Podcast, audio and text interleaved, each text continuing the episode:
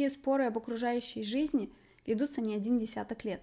Научная сфера всегда отличалась весьма интересными экземплярами в виде Аристарха Самосского, который в начале третьего века до нашей эры предложил теорию о том, что Солнце является центральным небесным телом, вокруг которого вращается Земля и другие планеты. Но для того времени идея была слишком революционной, а в средние века была забыта и получила свое распространение только в XVI веке. Как раз-таки из-за людей, отвергающих прогрессивизм и боящихся новизны. Пифагор был первым человеком, кто назвал Вселенную космосом, а это было в районе 570-х годов до нашей эры. В то время не было ни космических зондов, беспилотных автомобилей, квантового компьютера, роботов, фотографий сверхмассивной черной дыры в центре нашей галактики, теории о мультивселенных, а сейчас все это есть и даже больше – Ежедневно в той или иной научной отрасли происходят интереснейшие и важные открытия, но по какой причине люди до сих пор верят в то, что Земля плоская? Приветствую, дорогие слушатели! Как вы уже поняли по названию, в эпизоде будем обсуждать теорию плоской Земли. Плоская Земля – это устаревшая гипотеза, по которой Земля представляет собой плоский диск. Концепция плоской Земли присутствовала в мифологии у многих народов прошлого – древних египтян, в раннем индуизме, буддизме, ну и других. Например, из скандинавской мифологии мы знаем о Мидгарде. Предполагаю, что многие видели фильм «Тор», в нем как раз-таки Асгард проиллюстрирован как ровная поверхность. Ранние античные философы, такие как Демокрит и его ученик Лев Кип, были сторонниками теории плоской Земли. В результате развития астрономии и географии в Древней Греции представление о плоской Земле утратило поддержку ученых а шарообразной Земли получила убедительное научное обоснование. Считается, что тезис «Земля имеет форму шара» высказал и аргументировал Пифагор. Аристотель в 330 году до нашей эры привел доказательства сферичности Земли, основанные на изменении линии горизонта и смещении положения созвездий в различных широтах. Кроме того, форма тени Земли при лунном затмении всегда круглая. Интересно, что Пифагор жил раньше Демокрита, который поддерживал теорию плоской Земли. Подумайте об этом. Авторитет Пифагора и Аристотеля надолго вытеснили гипотезу плоской Земли из науки. Я так часто повторяю словосочетание «плоская Земля», но что поделать? В первом веке нашей эры Плиний Старший пишет о сферической Земле как об общепринятом факте. Дополнительные аргументы в пользу сферической концепции привел Птолемей – он отмечал, что прибрежные горы видны из моря словно торчащие из воды, что возможно только если они частично заслонены водной гладью. В раннем средневековье представление о плоской земле вновь получило развитие в трудах некоторых представителей антиохийской богословской традиции, исследовавшего им Козьмы Индикоплова.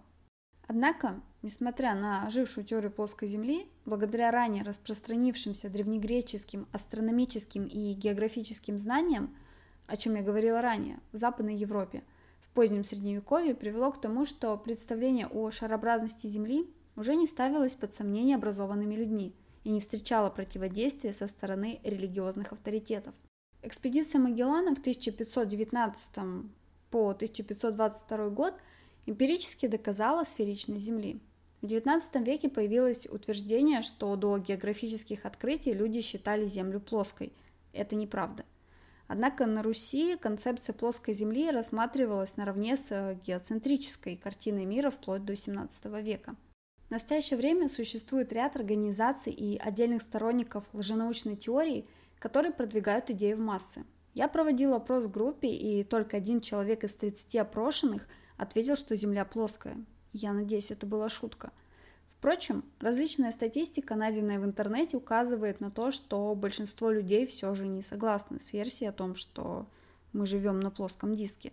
О современности поговорим чуть погодя, а сейчас я задам вам вопрос. Вы когда-нибудь задумывались, почему Земля плоская? Оказывается, Земля кажется плоской наблюдателю, находящемуся на ней или вблизи нее, потому как кривизна земного шара незначительна на дистанциях, который человек способен обозреть с доступных для его наблюдения высот. Искривление линии горизонта заметно наблюдателю только с большой высоты. Откуда же пошла идея ровной поверхности Земли? Такая мысль возникла у английского писателя Сэмуэля Роуботема. Основываясь на выводах, полученных в результате эксперимента с уровнем Бетфорда, Спойлер, позднее опровергнутых, Роуботом опубликовал памфлет, или иначе говоря, буклет под названием «Зоотетическая астрономия». Заодно опубликовал брошюру под названием «Непоследовательность современной астрономии и ее противопоставление Писанию», в которой утверждал, что Библия, наряду с нашими чувствами, поддерживает идею о том, что Земля плоская и неподвижная, и эта важнейшая истина не должна быть отброшена в пользу системы, основанной исключительно на человеческих догадках. Роуботом создал зоотетическое общество в Англии и Нью-Йорке, разослав более тысячи экземпляров книги. После его смерти некая леди по имени Элизабет Блаунд, нет, не та, которая была фавориткой короля Генриха VIII, а была вроде бы писательницей, основала универсальное зоотетическое общество – целью которого было распространение знаний, связанных э, с естественной космогонией, в подтверждении священного писания и основанных на практических научных исследованиях. Проще говоря, есть утверждение, что в Библии якобы сказано, мол, Земля плоская. Небольшое отступление. Так как я физически не могу показать вам картиночку радиуса кривизны Земли в эксперименте Роуботтема, да и не хочу мусолить один и тот же провергнутый пример, я расскажу вам о нашей планете через священное писание – на самом деле в Писании нет четкого указания относительно формы Земли, но можно предполагать, что подразумевается именно плоская форма в соответствии с представлением древних людей. Можете прямо сейчас поискать в интернете Исаия, глава 40, стих 22. «Он есть тот, который восседает над кругом земли, и живущий на ней, как саранча пред ним».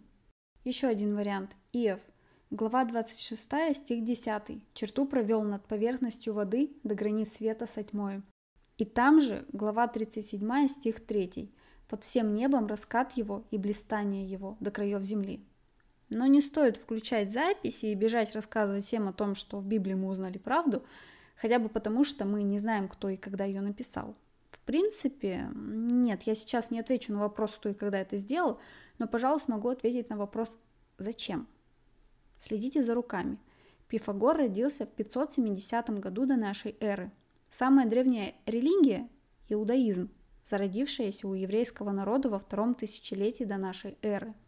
Библия является собранием священных текстов в авраамических религиях – иудаизм, христианство и ислам.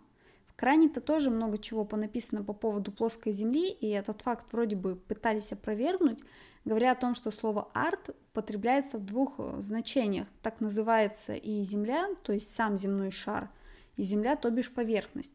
Но при этом некоторые деятели ислама утверждают, что шарообразность Земли противоречит мусульманскому вероучению. Впрочем, я сделала небольшое отступление и, пожалуй, вернемся на дорогу, вымощенную желтого кирпича. Суть в том, что Библия была написана позже заявления о шарообразности Земли.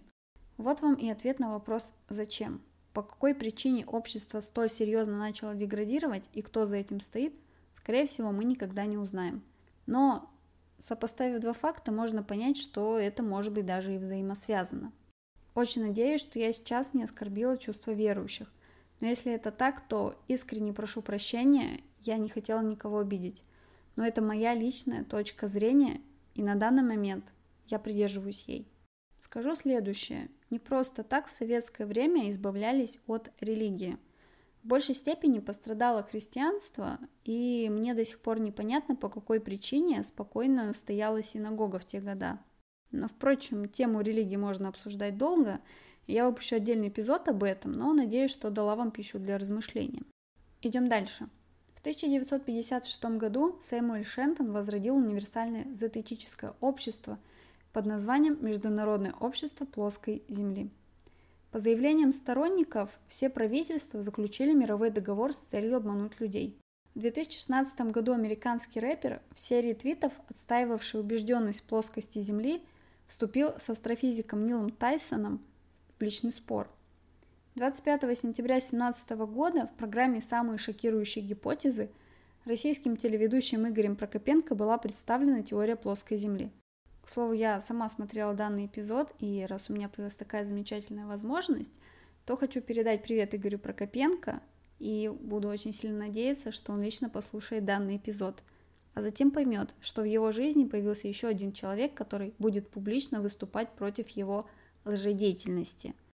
Но скажу огромное спасибо за программу, потому что именно благодаря ей я начала заниматься конспирологией. а побывав однажды на автограф-сессии, узнала о необходимости изучать политику. Ведь важно знать, кто тобой управляет. Вернемся к теме выпуска, и я расскажу вам, что в 2018 году бразильские конспирологи, представившись учеными, выпустили псевдонаучный фильм «Выпуклая Земля» документальный фильм, где утверждали, что Земля является плоской с небольшой выпуклостью. В феврале 2020 года сторонник идеи плоской Земли американец Майкл Хьюз, известный по прозвищу «Безумный Макс», разбился при попытке совершить полет на самодельной ракете, которая работает на паровом двигателе на высоту полтора километра. Он намеревался совершить полет в космос и сделать оттуда снимок плоской Земли. Поговорим об аргументации от сторонников плоской Земли. Начнем с того, что инерция – это свойство всех тел, которое заключается в том, что они сохраняют свою скорость, если на них не действуют другие тела. Да, в свое время я тоже подпрыгнула в вагоне питерского метро и оказалась на том же самом месте. Как мне кажется, делали все адепты теории плоской Земли в попытке доказать ее ровную поверхность – Суть в том, что, находясь внутри транспорта, мы начинаем двигаться с той же скоростью, что и транспорт. Поэтому, подпрыгнув в вагоне, мы как бы летим в ту же сторону с приобретенной скоростью под действием инерции. Гравитация. Гравитация – это сила, с которой объекты притягиваются друг к другу. Это то, что удерживает нас на Земле, вызывает приливы и отливы, удерживает нашу планету на орбите вокруг Солнца. В теории плоской модели Земли говорится, что гравитации не существует, а диск Земли движется вверх на большой скорости. Называя это эффектом универсального ускорения, что бы это ни значило. Мне очень понравился аргумент про то, что космос – это ложь. Все полеты снимаются на студии, а фотографии поддельные. Но зачем космическим корпорациям столько лет упорно работать над несуществующей космонавтикой и тратить на это миллиарды долларов каждый год? Непонятно. Ведь проще запустить человека в космос. Если вы до сих пор не верите в то, что Земля круглая, то можете приобрести билет на частный полет от Virgin Galactic. И нет, это не реклама. Когда я была на лекции по астрофизике в Полковской обсерватории и посмотрела в телескоп на Луну, то у меня закралась мысль, что космос это фейк, потому что картинка была настолько четкой. Следующий аргумент – ровный горизонт. Действительно, если Земля круглая, то почему горизонт нам кажется ровным? Причина в размерах планеты, из-за которых линия горизонта является окружностью – с очень большим радиусом. Самый избитый вопрос, почему самолеты не летают по прямой. Здесь разберем поподробнее. Во-первых, самолетов очень много, поэтому проложено огромное количество маршрутов. На межатлантических рейсах между Европой и Америкой настолько сильная загрузка, что маршрутов нарочно разработано много, чтобы самолеты не пересекались и не проходили друг от друга в опасной близости – Например, рейс Лондон-Майами специально летит на 260 километров больше, чем можно было бы. Во-вторых, направления разработаны так, чтобы самолет всегда был на определенном расстоянии от аэропорта, в котором можно приземлиться в случае нештатной ситуации. Есть правило 60 минут, согласно которому самолет обязан находиться не более чем в 60 минутах полета от ближайшего аэродрома. Позже появились правила 90, 120 и даже 180 минут – в-третьих, политика. Некоторые страны закрывают свое воздушное пространство для авиалиний других стран. В-четвертых, природа.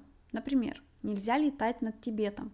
Если давление в кабине самолета упадет, пилотам необходимо снизить высоту до 3000 метров над уровнем моря. А над Тибетом это сделать физически невозможно, ведь там средняя высота 4,5 километра над морем. К тому же негде совершить аварийную посадку, повсюду горы. Существует аргумент о тайнах Антарктиды. По мнению плоскоземцев, именно Антарктида расположена по границам плоского диска нашей планеты. Поэтому туда не пускают обычных людей, чтобы те не узнали про наличие этой самой границы. Каждый год Антарктиду посещают туристы, и ни один человек не сказал о том, что видел край Земли. На что плоскоземцы отвечают, мол, туристов не пускают. На самом деле туристам не дают свободно разгуливать, потому что там есть опасные животные, исследовательские станции и военные объекты. Что касается ледяных стен, то вы видели флаг ООН. Синий фон – это как бы противопоставление красному цвету войны. Ветви оливкового дерева символизируют мир, а не ледяные стены Антарктиды, как э, предполагают многие, которые прячут правду о крае Земли. Единственная вещь, которая меня напрягает в флаге, это прицел в центре. Но, скорее всего, это еще одна теория заговора, которая ничем не подтверждена. Почему в это верят? Если честно, то я думала, что одной из причин является проблема в системе образования. Но оказалось, что нет. Я нашла учебник Дмитриева по окружающему миру за первый класс, и в нем черным по белому написано, что Земля имеет шарообразную форму. Нас с детства учат основам физики, но в какой момент у некоторых людей появляются сомнения в реальности данного факта – Отчасти ответ на вопрос кроется в первом эпизоде подкаста. Перечислю еще раз. Взаимосвязь уровня образования и вера в конспирологические теории. СМИ, политики, отсутствие доверия, страх перед новым, гениализм. Это форма мировоззрения, основанная на отрицании реальности. Человечество в целом неизменно прибегает к стратегии замалчивания и отрицания. Это, кстати, из книги «Слон в комнате». Отрицание – это защитный механизм психики и проявляется как отказ признать существование чего-то нежелательного. Понимание того, что некое неизведанное знание, которым обладаете только вы, делает человека особенным. Множество влиятельных людей в различных сферах деятельности подтверждают конспирологические теории. И мне на самом деле интересно, по какой причине. Они действительно верят в то, что говорят, или отвлекают прессу, как Фоменко. Остался один вопрос – Почему нет сообщества плоского Марса? Вопрос, конечно же, риторический, я шучу, но вот плоскоземцы-то не шутят. Они действительно утверждают, что Марс круглый, а Земля плоская. Вы понимаете, да? Марс круглый, Земля плоская. Почему? Я отвечу в эпизоде про самые странные теории заговора о космосе. А сейчас серьезно. Я отвечу на последний вопрос. Какая же форма у Земли на самом деле? Такая поверхность называется геоидом. Это и есть настоящая форма нашей планеты. В отличие от ровного эллипсоида, его высота в каждом участке определяется точным балансом между центробежной силой и локальной гравитацией. Гравитация сильно влияет на движение литосферных плит, а потому настоящая форма Земли не идеальный эллипсоид, как считали ранее. Спасибо, что прослушали эпизод. Подписывайтесь на группу ВКонтакте, чтобы следить за выходом новых выпусков и читать статьи о конспирологии. А я с вами прощаюсь и встретимся в следующем эпизоде о лунном заговоре.